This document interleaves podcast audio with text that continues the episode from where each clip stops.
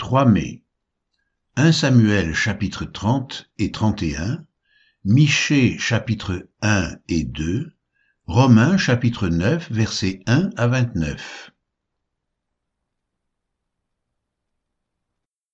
1 Samuel 30 Lorsque David arriva le troisième jour à Tsiklag avec ses gens, les Amalécites avaient fait une invasion dans le Midi et à Tsiklag. Ils avaient détruit et brûlé Tsiklag, après avoir fait prisonniers les femmes et tous ceux qui s'y trouvaient, petits et grands. Ils n'avaient tué personne, mais ils avaient tout emmené et s'étaient remis en route. David et ses gens arrivèrent à la ville et voici elle était brûlée, et leurs femmes, leurs fils et leurs filles étaient emmenés captifs. Alors David le peuple qui était avec lui élevèrent la voix et pleurèrent, jusqu'à ce qu'ils n'aient plus la force de pleurer. Les deux femmes de David avaient été emmenées, Achinoam de Jisraël et Abigail de Carmel, femme de Nabal. David fut dans une grande angoisse car le peuple parlait de le lapider, parce que tous avaient de l'amertume dans l'âme, chacun à cause de ses fils et de ses filles. Mais David reprit courage en s'appuyant sur l'Éternel son Dieu. Il dit au sacrificateur Abiatar, fils d'Achimélec, Apporte-moi donc l'éphod. Abiatar apporta l'éphod à David. Et David consulta l'Éternel en disant, Poursuivrai-je cette troupe? L'atteindrai-je? L'Éternel lui répondit, Poursuis, car tu atteindras et tu délivreras. Et David se mit en marche, lui et les six cents hommes qui étaient avec lui. Ils arrivèrent au torrent de Bézor, où s'arrêtèrent ceux qui restaient en arrière. David continua la poursuite avec quatre cents hommes. Deux cents hommes s'étaient arrêtés, trop fatigués pour passer le torrent de Bézor. Ils trouvèrent dans les champs un homme égyptien qu'ils conduisirent auprès de David. Ils lui firent manger du pain et boire de l'eau, et ils lui donnèrent un morceau d'une masse de figues sèches et deux masses de raisins secs. Après qu'il eut mangé, les forces lui revinrent, car il n'avait point pris de nourriture et point bu d'eau depuis trois jours et trois nuits. David lui dit, À qui es-tu et d'où es-tu? Il répondit, Je suis un garçon égyptien au service d'un homme amalécite, et voilà trois jours que mon maître m'a abandonné parce que j'étais malade. Nous avons fait une invasion dans le midi des Kérétiens sur le territoire de Juda et au midi de Caleb, et nous avons brûlé Tsiklag. David lui dit, Veux-tu me faire descendre vers cette troupe? Et il répondit, Jure-moi par le nom de Dieu que tu ne me tueras pas, et que tu ne me livreras pas à mon maître, et je te ferai descendre vers cette troupe. Il lui servit ainsi de guide. Et voici, les Amalécites étaient disséminés dans la contrée, mangeant, buvant et dansant, à cause du grand butin qu'ils avaient enlevé du pays des Philistins et du pays de Juda. David les battit depuis l'aube du jour jusqu'au soir du lendemain, et aucun d'eux n'échappa, excepté quatre cents jeunes hommes qui montèrent sur des chameaux et s'enfuirent. David sauva tout ce que les Amalécites avaient pris, et il délivra aussi ses deux femmes. Il ne leur manqua personne, ni petit ni grand, ni fils ni fille, ni aucune chose du butin, ni rien de ce qu'on leur avait enlevé. David ramena tout. Et David prit tout le menu et le gros bétail, et ceux qui conduisaient ce troupeau et marchaient à sa tête disaient, C'est ici le butin de David. David arriva auprès des deux cents hommes qui avaient été trop fatigués pour le suivre et qu'on avait laissés au torrent de Bézor. Ils s'avancèrent à la rencontre de David et du peuple qui était avec lui. David s'approcha d'eux et leur demanda comment ils se portaient. Tous les hommes méchants et vils parmi les gens qui étaient allés avec David prirent la parole et dirent, Puisqu'ils ne sont pas venus avec nous, nous ne leur donnerons rien du butin que nous avons sauvé, sinon à chacun sa femme et ses enfants. Qu'ils les emmènent et s'en aillent. Mais David dit, N'agissez pas ainsi, mes frères, au sujet de ce que l'Éternel nous a donné, car il nous a gardés, et il a livré entre nos mains la troupe qui était venue contre nous. Et qui vous écouterait dans cette affaire? La part doit être la même pour celui qui est descendu sur le champ de bataille, et pour celui qui est resté près des bagages. Ensemble ils partageront. Il en fut ainsi dès ce jour et dans la suite, et l'on a fait de cela jusqu'à ce jour une loi et une coutume en Israël.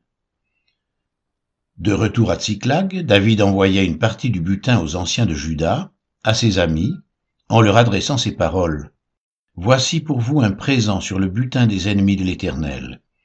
Il fit ainsi des envois à ceux de Bethel, à ceux de Ramoth du Midi, à ceux de Jatir, à ceux d'Aroer, à ceux de Sifmoth, à ceux d'Eshtemoa, à ceux de Rakal, à ceux des villes des Gérachméilites, à ceux des villes des Kéniens, à ceux de Horma, à ceux de Kor Hachan, à ceux d'Atak, à ceux d'Hébron, et dans tous les lieux que David et ses gens avaient parcourus.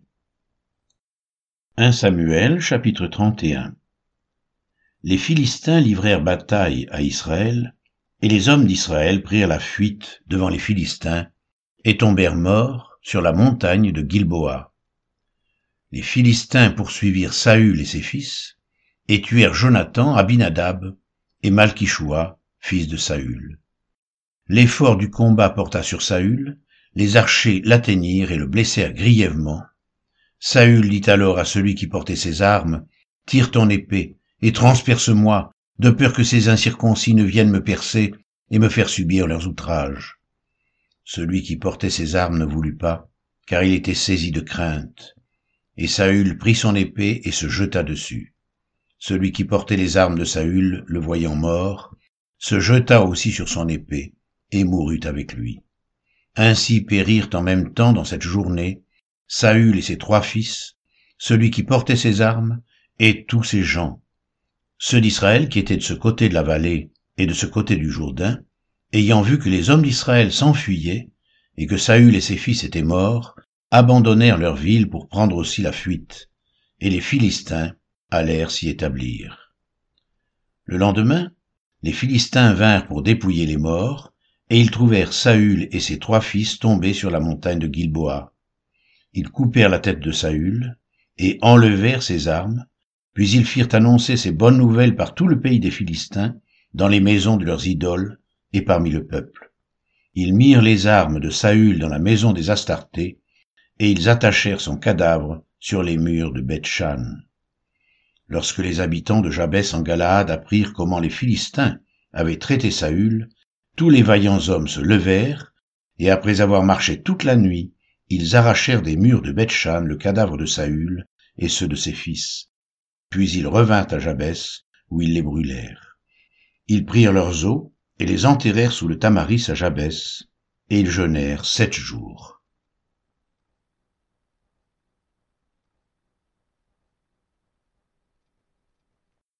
Michée chapitre 1 la parole de l'Éternel fut adressée à Michée, de Moréchet, au temps de Jotam, d'Akaz, d'Ézéchias, roi de Juda, prophétie sur Samarie et Jérusalem.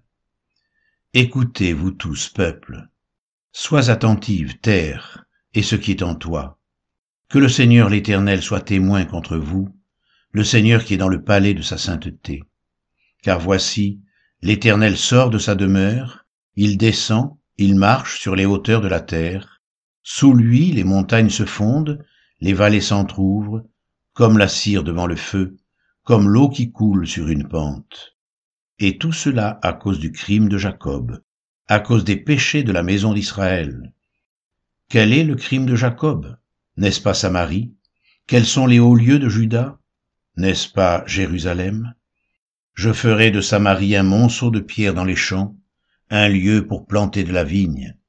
Je précipiterai ces pierres dans la vallée, je mettrai à nu ses fondements, toutes ces images taillées seront brisées, tous ces salaires impurs seront brûlés au feu, et je ravagerai toutes ces idoles.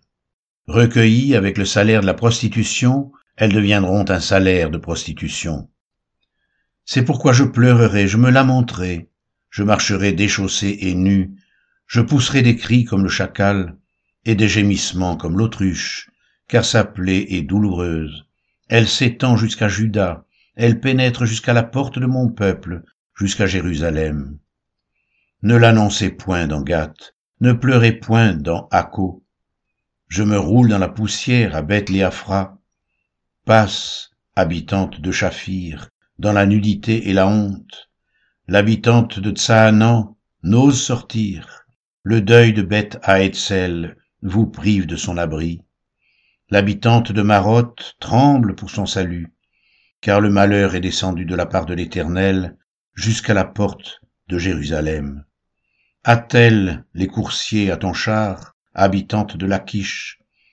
Tu as été pour la fille de Sion une première cause de péché, car en toi se sont trouvés les crimes d'Israël. C'est pourquoi tu renonceras à Moreshet Gat. Les maisons d'Akzib seront une source trompeuse pour les rois d'Israël. Je t'amènerai un nouveau maître, habitante de Marécha.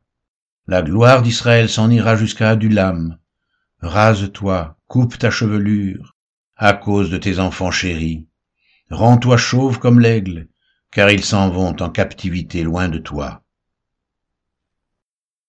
Michée chapitre 2 Malheur à ceux qui méditent l'iniquité et qui forgent le mal sur leur couche. Au point du jour, ils l'exécutent quand ils ont le pouvoir en main. Ils convoitent des champs et ils s'en emparent, des maisons et ils les enlèvent. Ils portent leur violence sur l'homme et sur sa maison, sur l'homme et sur son héritage. C'est pourquoi ainsi parle l'Éternel. Voici, je médite contre cette race un malheur vous n'en préserverez pas vos coups, et vous ne marcherez pas la tête levée, car ces temps seront mauvais. En ce jour-là, on fera de vous un sujet de sarcasme, on poussera des cris lamentables. On dira, nous sommes entièrement dévastés. Il donne à d'autres la part de mon peuple, et quoi, il me l'enlève? Il distribue nos champs à l'ennemi. C'est pourquoi tu n'auras personne qui étende le cordeau sur un lot dans l'assemblée de l'Éternel. Ne prophétisez pas, disent-ils, qu'on ne prophétise pas de telles choses. Les invectives n'ont point de fin. Oses-tu parler ainsi, maison de Jacob? L'Éternel est-il prompt à s'irriter? Est-ce là sa manière d'agir? Mes paroles ne sont-elles pas favorables à celui qui marche avec droiture? Depuis longtemps on traite mon peuple en ennemi. Vous enlevez le manteau de dessus les vêtements de ceux qui passent avec sécurité en revenant de la guerre. Vous chassez de leurs maisons chéries les femmes de mon peuple. Vous ôtez pour toujours ma parure à leurs enfants. Levez-vous, marchez, car ce n'est point ici un lieu de repos. À cause de la souillure, il y aura des douleurs, des douleurs violentes. Si un homme court après le vent et débite des mensonges, je vais te prophétiser sur le vin, sur les boissons fortes. Ce sera pour ce peuple un prophète. Je te rassemblerai tout entier, ô Jacob, je rassemblerai les restes d'Israël, je les réunirai, comme les brebis d'une bergerie, comme le troupeau dans son pâturage. Il y aura une foule d'hommes bruyants, celui qui fera la brèche montera devant eux. Ils feront la brèche, franchiront la porte et en sortiront.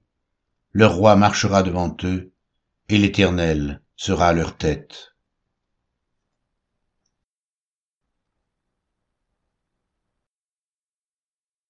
Romains chapitre 9, versets 1 à 29. Je dis la vérité en Christ, je ne mens point. Ma conscience m'en rend témoignage par le Saint-Esprit. J'éprouve une grande tristesse et j'ai dans le cœur un chagrin continuel.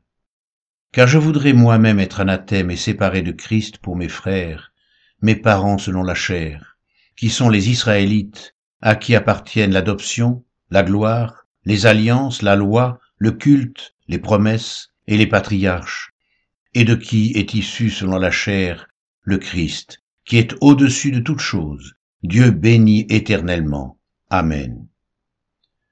Ce n'est point à dire que la parole de Dieu soit restée sans effet, car tous ceux qui descendent d'Israël ne sont pas Israël, et bien qu'ils soient la postérité d'Abraham, ils ne sont pas tous ses enfants, mais il est dit, En Isaac tu auras une postérité appelée de ton nom, c'est-à-dire que ce ne sont pas les enfants de la chair qui sont enfants de Dieu, mais que ce sont les enfants de la promesse qui sont regardés comme la postérité. Voici en effet la parole de la promesse. Je reviendrai à cette même époque, et Sarah aura un fils. Et de plus, il en fut ainsi de Rebecca, qui conçut seulement d'Isaac notre père. Car les enfants n'étaient pas encore nés, et ils n'avaient fait ni bien ni mal, afin que le dessein d'élection de Dieu subsiste, sans dépendre des œuvres, et par la seule volonté de celui qui appelle. Quand il fut dit à Rebecca, l'aîné sera assujetti au plus jeune, selon qu'il est écrit, J'ai aimé Jacob, et j'ai haï Ésaü. Que dirons-nous donc? Y a-t-il en Dieu de l'injustice? Loin de là. Car il dit à Moïse, je ferai miséricorde à qui je fais miséricorde, et j'aurai compassion de qui j'ai compassion. Ainsi donc, cela ne dépend ni de celui qui veut, ni de celui qui court, mais de Dieu qui fait miséricorde. Car l'Écriture dit à Pharaon, Je t'ai suscité à dessein pour montrer en toi ma puissance, et afin que mon nom soit publié par toute la terre.